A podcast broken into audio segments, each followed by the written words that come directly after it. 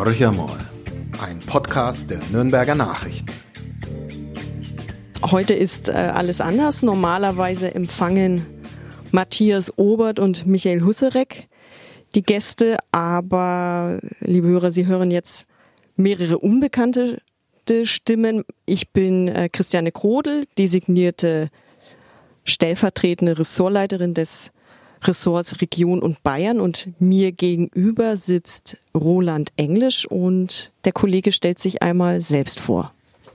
Ja, ich bin doch schon seit einigen Jahren der Münchner Korrespondent für die Nürnberger Nachrichten und jetzt auch für nordbayern.de mit zuständig und ähm, kann das Mikrofon direkt an unseren Gast weitergeben, der sich am besten auch selbst vorstellt.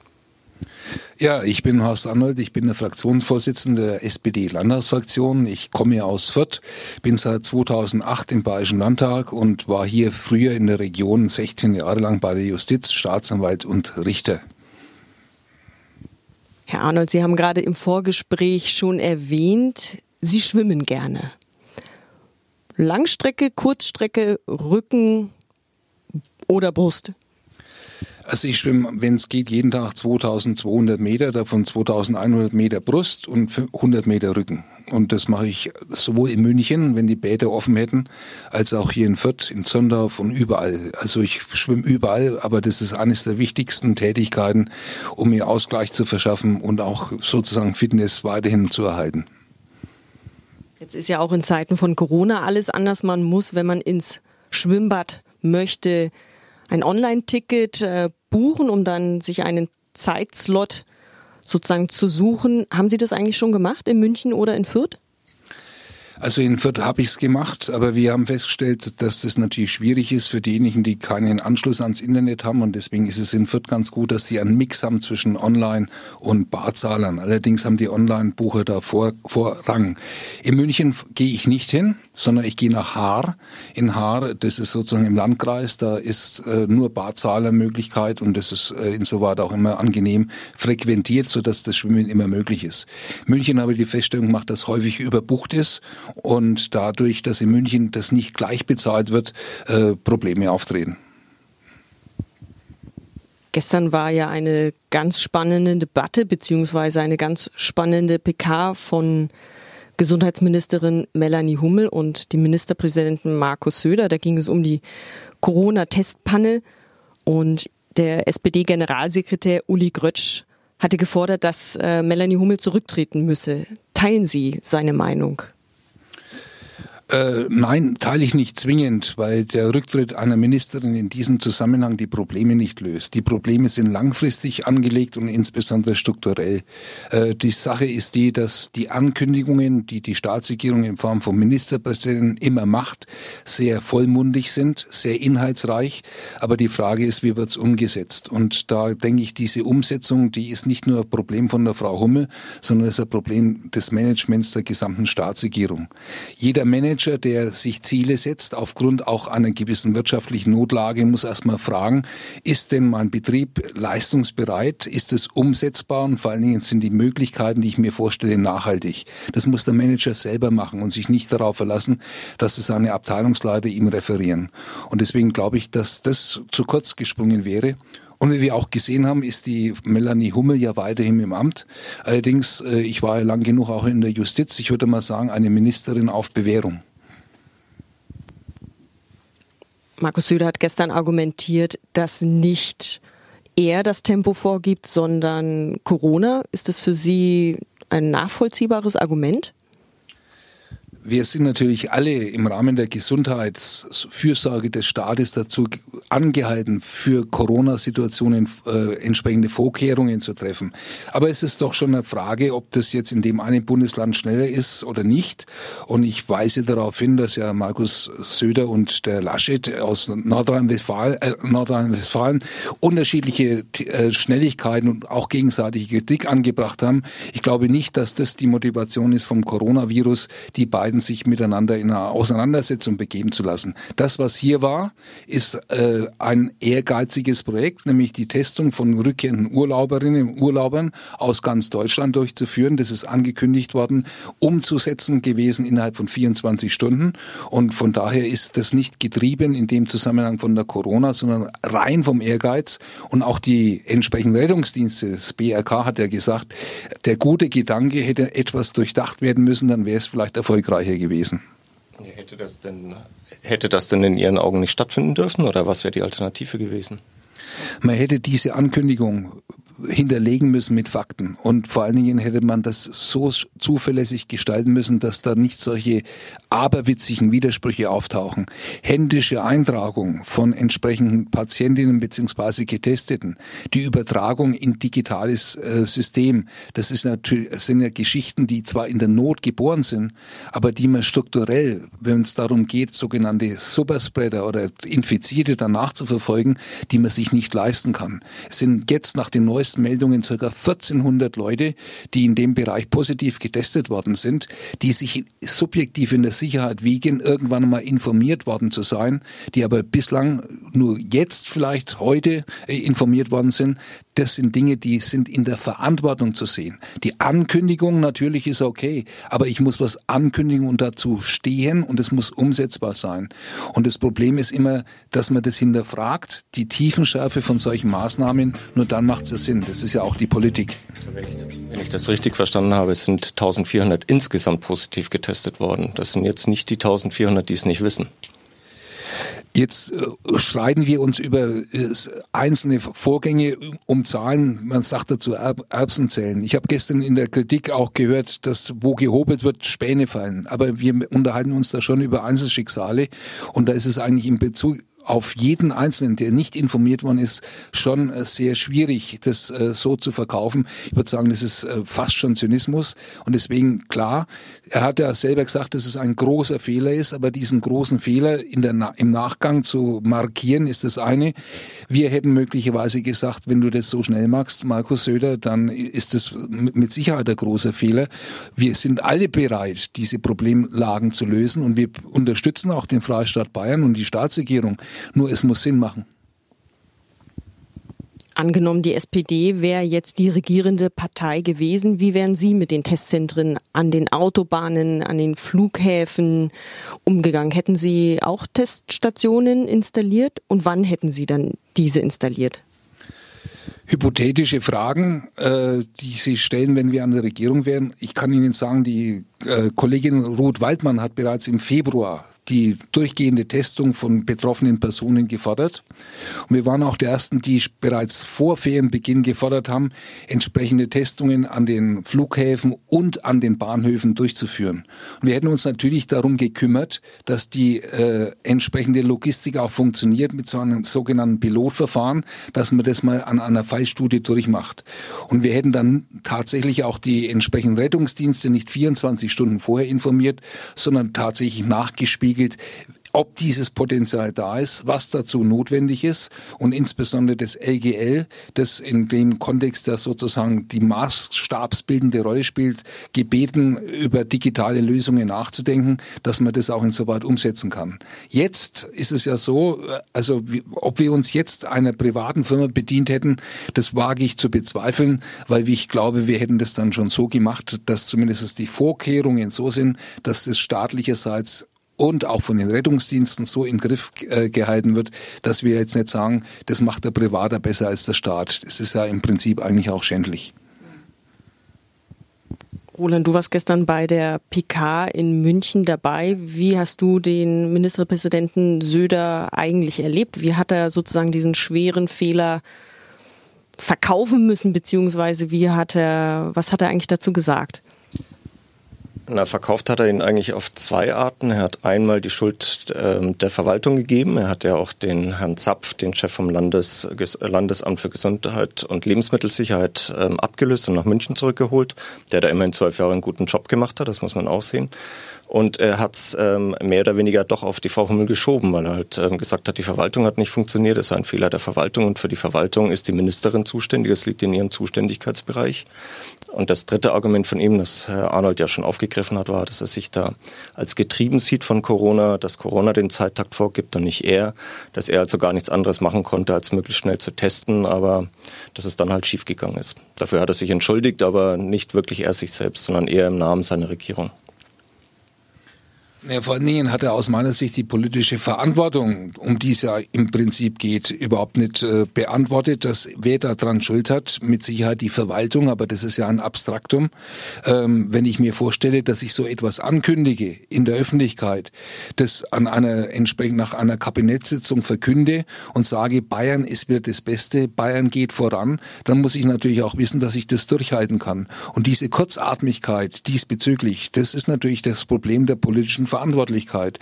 Und da muss er sich schon gefallen lassen, dass er auch weiterhin kritisiert wird, dass viele Maßnahmen, die er zwar richtig erkannt und angekündigt hat, in der Praxis nicht umsetzbar sind. Und was ist das für ein Ministerpräsident, Vorstehender sozusagen des gesamten Freistaats, der dann die Schuld bei, bei der Umsetzung seiner Gedanken auf seine eigene Verwaltung umwälzt? Das ist natürlich zu kurz gesprungen. Er ist ja ein Bestandteil der Exekutive und nicht über, jenseits äh, der Exekutive der Überexekutant. Ja, also ich möchte ihn jetzt nicht verteidigen, aber da muss ich ihn schon widersprechen. Ist, wenn er das an eine Ministerin, deren Zuständigkeit das ist, delegiert, ist die dafür verantwortlich und muss auch dafür sorgen, dass das funktioniert. Und interessanterweise ist es ja wohl bis, bis Dienstag nicht aufgefallen, dass da über 40.000 ähm, Tests liegen geblieben sind. Das heißt, es ist auch von unten nicht, die, äh, nicht an die Ministerin gespiegelt worden oder die hat nicht nachgefragt. Also der Fehler liegt eher dort. Ja, also da gibt's in der Verwaltung das berühmte System der Wiedervorlage. Und was mir wichtig ist, der Hans-Jochen Vogel ist leider Gottes verstorben, was mir wichtig ist, lasse ich mir jeden Tag wieder vorlegen. Und da ist diese Frage der Testung, die ich selber als Ministerpräsident ausgereicht habe, eine Frage der täglichen Wiedervorlage. Klappt's, funktioniert's, wo müssen wir nacharbeiten? Letztendlich ist es ja auch, das sind ja die Medien und die Bevölkerung, die nachfragt, was läuft. Und er wird ja auch damit identifiziert mit diesen Maßnahmen, sodass aus meiner Sicht so einfach einfach das nicht geht. Im Übrigen war es ja auch so, dass bereits zu Beginn der Corona-Krise das Gesundheitsministerium verstärkt worden ist mit dem äh, Staatsminister Eck und seinem rechtlichen Stab, weil von da an schon gewisse Umsetzungen von rechtlichen Richtlinien mangelhaft waren. Und wenn wir jetzt sehen, dass die kommunalen Testungen beim Gesundheitsamt jetzt beim Innenminister angesiedelt sind, dann zeigt sich ja, dass dann schon das Bewusstsein da war, dass da langfristig was nicht funktioniert. Ich weise auf die Klagen hin, die teilweise erfolgreich waren, in den wichtigen Dingen sogar sehr erfolgreich waren. Und das sind alles Defizite, die muss man hinnehmen. Ich sage nicht, man macht alles richtig. Aber von daher hätte er gewarnt sein müssen, dass bei so einer ambitionierten Zielverkündung tatsächlich Wiedervorlage jeden Tag ist. Jetzt ist auch die Aufgabe einer Opposition, der Regierung auf die Finger zu schauen. Jetzt hat die Regierung einen Fehler gemacht. Wie sehr hat dieser Fehler den Ministerpräsidenten als Macher, als, als starken Mann in der Krise vielleicht entzaubert, auch wenn es vielleicht gar nicht das richtige Wort ist? Es geht in erster Linie darum, die Dinge nicht zu entzaubern, sondern so zu gestalten, dass es sozial gerecht zugeht, dass niemand liegen bleibt und dass jeder mitgenommen wird, die Teilhabegerechtigkeit. Und von daher ist es schon so, dass wir schon seit geraumer Zeit andere Dinge ansprechen, die nicht so gelaufen sind, wie sie hätten laufen sollen. Es geht zum Beispiel um die Beihilfe für Künstler, Künstler, Solo-Selbstständige und so weiter. Da weise ich darauf hin, dass der Ministerpräsident schon am 20. April angekündigt hat, dass man sich darum kümmern wird, dass beispielsweise beziehungsweise im Juli erst die ersten Maßnahmen so richtig angelaufen sind. Es waren schon viele Dinge, die nicht richtig funktioniert haben. Eine Entzauberung vom Herrn Söder liegt uns fern, sondern wir müssen ihn so äh, aufstellen und markieren, wie er äh, seinen Aufgaben gerecht wird. Und da gibt's natürlich äh, von der wie soll man sagen, von der Ambitioniertheit seiner Ankündigungen und der Umsetzung immer wieder Defizite. Das Problem der Opposition ist, dass wenn sie das möglicherweise gleich bemägelt, immer nur als äh, Besserwisser beziehungsweise als beleidigte Leberwurst dasteht.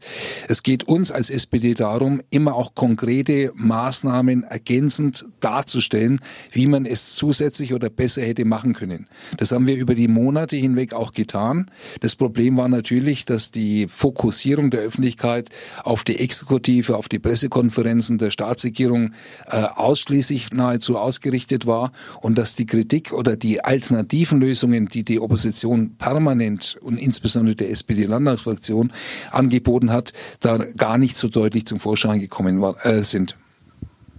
Welche Ideen hat denn die SPD eingebracht, die vielleicht gar nicht in der Öffentlichkeit als die Idee der SPD dann angekommen sind? Ja, wir haben uns zum Beispiel mal ganz zuerst über die Kommunen äh, Sorgen gemacht. Die Kommunen haben ja im Rahmen der Daseinsvorsorge Sorge federführende Aufgaben. Und wir haben gesagt, einen Schutzschirm für Kommunen jetzt erstmal aufzurichten, äh, der denen hilft, die Laufenkosten zu begleichen, ohne dass man gleich auf äh, Einkommensteuer und Gewerbesteuer blicken muss. Das ist mal das eine. Wir waren von vornherein im Bereich der Kindertagesstätten und der Gebühren dabei zu sagen, das muss jetzt der Freistaat vollkommen und entschlossen übernehmen. Da sind dann auch Lösungen erzielt worden, die teilweise die Menschen nicht so, so richtig zufriedengestellt haben. Wir haben von vornherein angemahnt, ein Konjunkturprogramm für die Wirtschaft aufzustellen, das in dem Zusammenhang effizient und ohne viel Bürokratie äh, ausgereicht wird. Da war ja das Problem am Anfang, dass äh, man den Nachweis führen musste, dass man seine Reserven als Gewerbetreibender beziehungsweise als Antragsteller angreifen musste. Und das hat dann Gott sei Dank Olaf Scholz äh, um umgeswitcht mit den Bundes, äh, mit den Bundesbeihilfen, dass man sagt, man muss Corona-bedingt, um, äh, also aufgrund der so Corona-Seuche bedingt, Umsatzeinbußen behaupten und nachweisen können. Und so, solche Dinge sind es im Detail, die uns immer sehr stark beschäftigen, insbesondere die Künstler- und Sozialhilfe, äh, die Beihilfe. Und einer der wichtigsten Bereiche, die wir von vornherein angemahnt haben, ist Erziehung, Bildung und äh, Wissenschaft. Und da sind wir immer noch äh, sozusagen oft am Zweifeln, ob der Piazzolo bzw. die Staatsregierung da auf dem richtigen Weg ist. Wir haben verschiedene Programme gehört. Wir haben gehört, dass äh, jetzt Vollunterricht stattfinden muss. Wir wissen, das haben wir aber auch schon vor der Corona-Zeit angemahnt, dass viel zu wenig Unterrichtspersonal da ist. Es werden äh, Lehrerinnen und Lehrer als äh, Risikopatienten nicht mehr in den Dienst kommen. Zu Recht, das haben sie auch das Recht dazu. Auf der einen Seite, auf der anderen Seite macht der Piazzolo einen runden Tisch mit entlassenen bzw. im Ruhestand befindlichen jugendlichen Lehrern, ob die nicht wieder zurückkommen wollen. Das haben wir alles angemahnt. Und was wir ganz besonders angemahnt haben, ist in Zeiten der äh, Corona abwesenheitsbedingten Situation von Schülerinnen und Schülern, dass der Online-Unterricht sozial gerecht vertretbar ist, so dass also zum einen die Digitalisierung der Schulen in Ordnung geht, dass die Empfängergeräte bei den Schülerinnen und Schülern einkommensunabhängig vorhanden sind und ein ganz wichtiger Punkt, dass natürlich auch die Lehrpläne in dem Zusammenhang darauf ausgemacht sind. Wir stellen fest, es funktioniert teilweise gut, teilweise funktioniert es überhaupt nicht und zwar auch deswegen, weil das immer vom Einzelengagement, vom Einzel einzelnen Interesse der, äh, der jeweiligen Lehrkräfte abhängt, wie man diesen Unterricht gestaltet. Von daher haben wir uns von vornherein für mehr Bildung, für mehr Strukturierung eingesetzt und das auch, äh, auch insoweit adressiert. Sie haben erst vor kurzem eine Information rausgegeben, dass viele Schulen entweder gar keinen Internetanschluss haben oder nur mit einer sehr geringen äh, Leistung. Woran liegt's? Das liegt daran, dass äh, die Sachaufwandsträger für die entsprechende Infrastruktur an den Schulen die Kommunen sind. Und dass äh, zwar der Freistaat Bayern schon 2016 ein Programm aufgelegt hat für die Digitalisierung, das auch insoweit mit Anträgen versehen werden konnte, das aber dann äh, zu Ende des Jahres 2019 eingestellt worden ist, weil nämlich der Bund dankenswerterweise ein Milliardenprogramm für die Digitalisierung aufgelegt hat. Wir haben hier in Bayern 774 Millionen Bundesmittel auf dem Tisch liegen. Und diese 774 Millionen hat jetzt der Freistaat hergenommen und gesagt, damit finanzieren wir weiter. Das Problem war, die Verwaltungsvereinbarung zwischen dem Bund und im Freistaat hat so lange gedauert, dass die Kommunen in ihrer Digitalisierung von den Schulen nicht weiter fortschreiten konnten, weil alle Anträge in diesem Gap dazwischen, also in dem Zeitraum dazwischen, als förderschädlich äh, bezeichnet worden wären. Das heißt also, die Kommunen wären auf ihren Kosten sitzen geblieben. Wir sind hier in Nürnberg und in Nürnberg ist es so, dass die, die Stadt Nürnberg damals noch unter Uli, Uli Mali beschlossen hat, jetzt finanzieren wir diese Digitalisierung selber. Und äh, das ist ein Problem, Problem aber auch zwischen der Gleichwertigkeitsverhältnisse zwischen Stadt und Land. Wir wissen, in den Städten ist es wesentlich besser strukturiert und auf dem Land obliegt es dann sozusagen auch dem Investitionsbedürfnis und der Bereitschaft, wie die Deutsche Bundespost oder sonstige Anbieter da zugange gehen. Es war ein großer Fehler, die, äh, die Digitalisierung im Freistaat sozusagen den Marktkräften zu überlassen. Das haben wir von vornherein gesagt. Da war auch die FDP mit dabei, damals auch unter Wirtschaftsminister Zeil. Das hätte von vornherein eine wirksame und zielbringende und aber auch verantwortliche Aufgabe des Freistaats und der Staatsregierung sein müssen.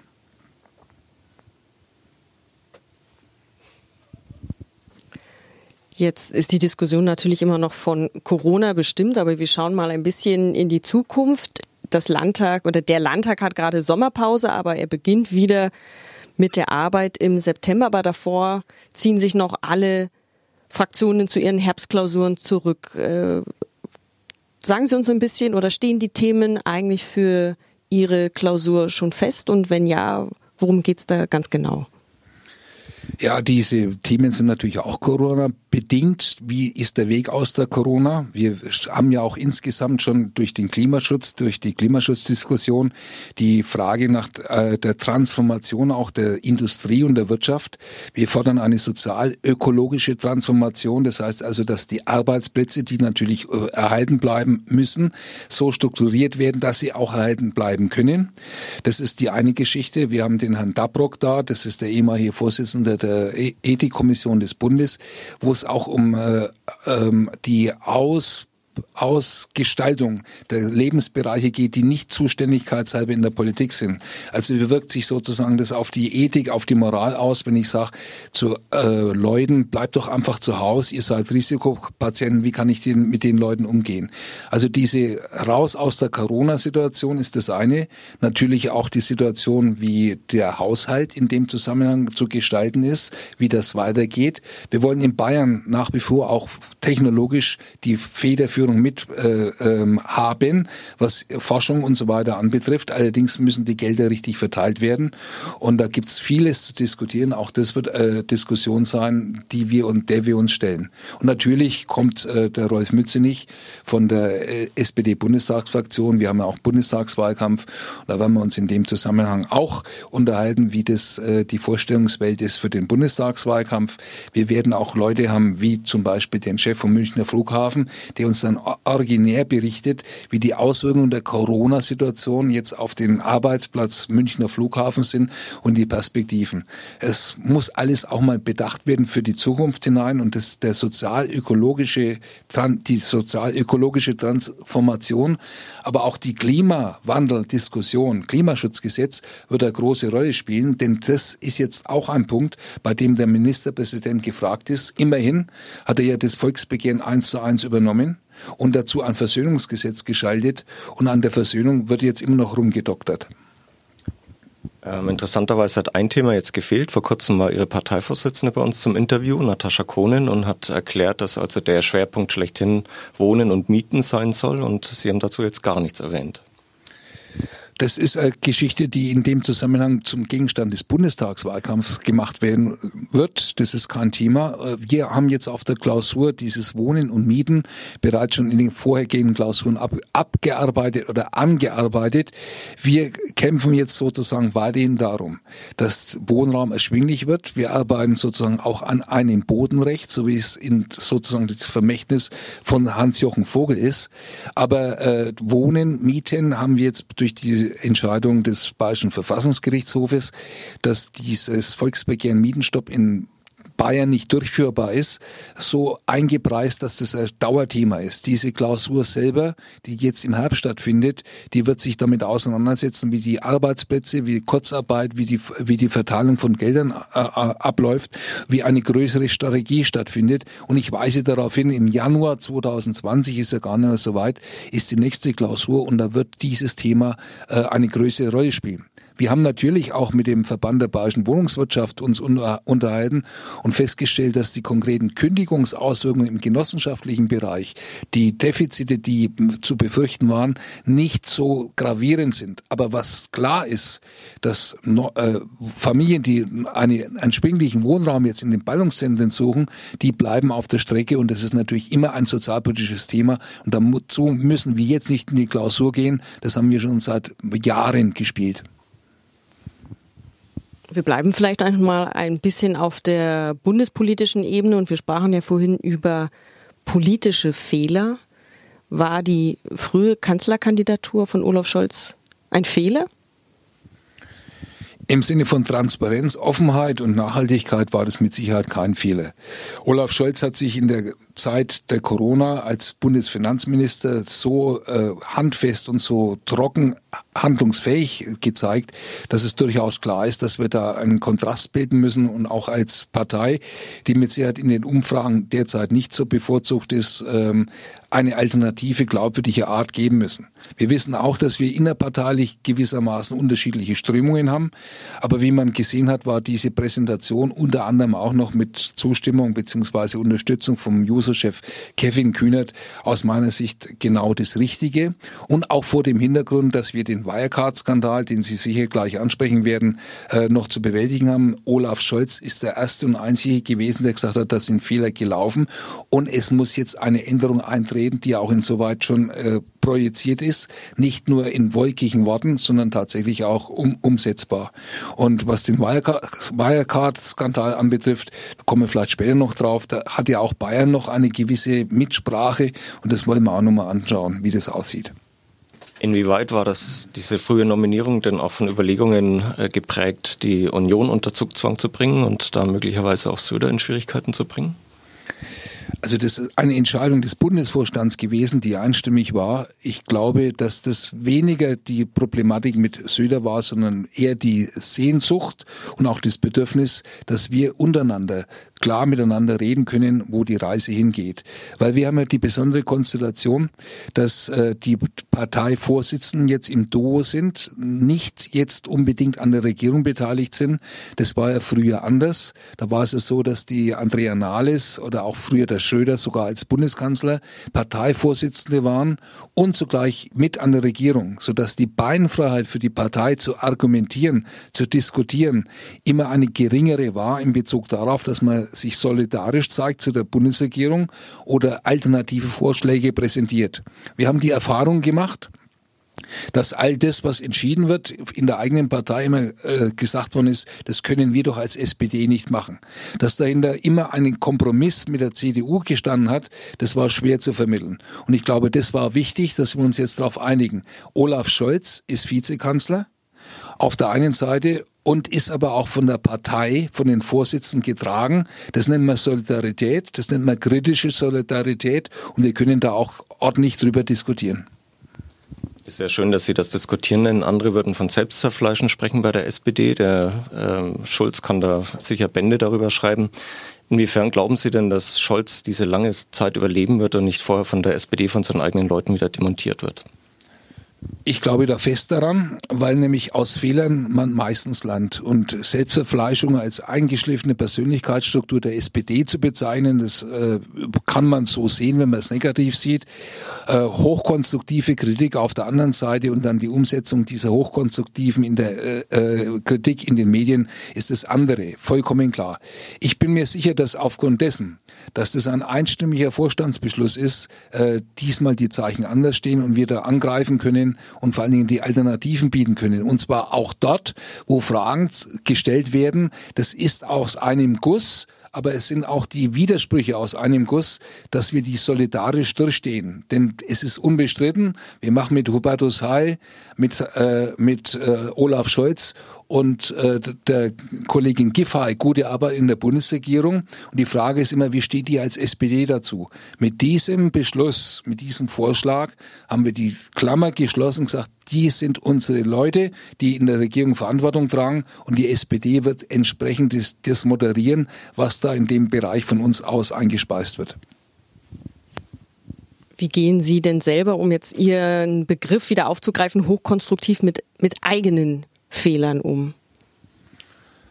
Also sofern eigene Fehler begangen werden, werden die natürlich bekannt, benannt. Zuerst mal intern, hoffe ich doch, äh, diskutiert werden, weil die Sichtweisen jeder, jeder desto äh, besonderer sind.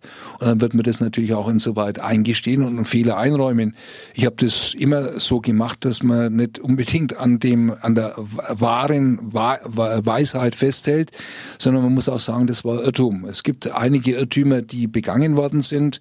Ich habe den Willy Brandt schon immer immer vorgeworfen, noch als Juso, dass er damals den radikalen Erlass so favorisiert hat, wo er doch aus dem Widerstand kommt. Willy Brandt hat auch gesagt, das war einer seiner größten Fehler in seiner politischen Biografie. Und ich denke, damit will ich es auch halten, dass wir Fehler, die wir in dem Zusammenhang erkennen, markieren und diskutieren, uns einsichtig zeigen, aber auch geloben, daraus zu lernen. Und das ist ja wohl Sinn und Zweck jeder Dialektik, dass man in dem Kontext These und Antithese und die Synthese soweit in Personam präsentiert. Roland, dich brauche ich glaube ich nicht zu fragen, welche Fehler dir mal unterlaufen sind, aber ich schätze mal, jedem von uns sind Fehler unterlaufen. Die Zuhörer sehen noch nicht, er nickt. Damit wollen wir einfach äh, das belassen. Ähm, vielen Dank, Herr Arnold, dass Sie da waren. Es war auf jeden Fall kein Fehler, hier gewesen zu sein. Das, das hören wir sehr gerne. Viel Spaß beim Zuhören und dann werden wir bald einen neuen Gast hier begrüßen. Vielen Dank. Mehr bei uns im Netz auf nordbayern.de.